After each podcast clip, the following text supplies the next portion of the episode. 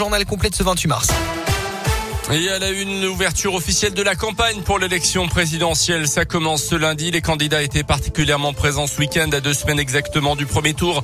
Jean-Luc Mélenchon était à Marseille. Éric Zemmour et Yannick Jadot tenaient leur meeting respectif à Paris. Mais comment faire campagne sans débat et avec des électeurs en partie résignés? C'est le défi auquel sont confrontés ceux qu'on appelle les petits candidats qui n'ont que très peu d'intention de vote dans les sondages. Parmi eux, il y a Philippe Poutou, le leader du NPA, était en meeting ce week-end à Clermont où il a répété qu'il ne voulait pas être président, mais que cette campagne devait surtout donner un élan au futur combat. Le candidat en a aussi profité pour répondre à Jean-Luc Mélenchon qui monte dans les sondages et qui se présente comme le seul vote utile à gauche. Euh, Mélenchon, il a une perspective politique et de gagner et de dire que en fait la révolution c'est dans les urnes et que s'il gagne, eh on règle tout. Euh, nous on pense pas du tout. Quoi. Même s'il gagne, on réglera pas tout parce que le monde est beaucoup plus complexe que ça. Malheureusement, la, perspective du vainqueur c'est quand même plutôt à droite ou à l'extrême droite. On a intérêt à se préparer à, à se défendre parce qu'il y a des attaques qui vont venir. C'est un peu tout ça qu'on veut faire vivre.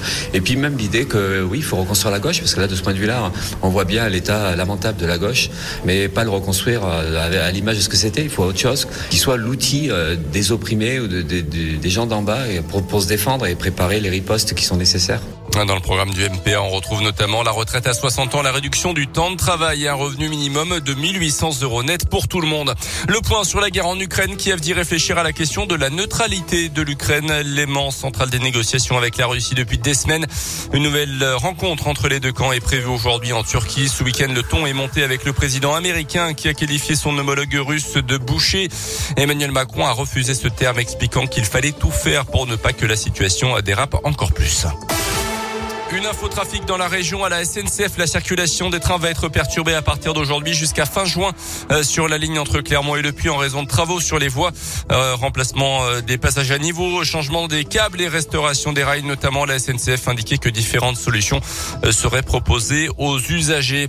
La colère et l'inquiétude du syndicat FO du centre pénitentiaire de Rion après l'incarcération vendredi soir d'un homme qui n'avait pas respecté son régime de semi-liberté la veille après plusieurs mois de cavale depuis mi-janvier. Il n'avait il avait été interpellé par le raid avec une Kalachnikov et plusieurs autres armes à feu. Un profil inquiétant selon le syndicat qui alertait sa direction. Notre structure n'est pas adaptée pour détenir en toute sécurité un individu de ce type, précise le syndicat euh, qui demande son transfert immédiat et l'appui des forces de l'ordre lors des prochains déplacements de ce détenu.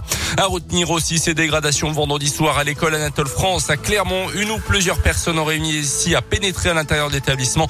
D'après la montagne, des pots de peinture ont notamment été renversés. Une enquête a été ouverte. On passe au sport avec du foot féminin et un club de euh, l'Allier en finale de la Coupe de France féminine de football. C'est Iser qui a battu hier le FC Nantes 2 buts 1 en demi-finale. Exploit pour les joueuses qui jouent donc en deuxième division. Elles affronteront le grand Paris Saint-Germain en finale. Ça sera le 15 mai prochain. Et puis du tennis, plus de Français au Masters 1000 de Miami. Mon fils battu par un Argentin cette nuit en 16e de finale. Hugo Gaston avait été dominé hier par le Cameron Norrie.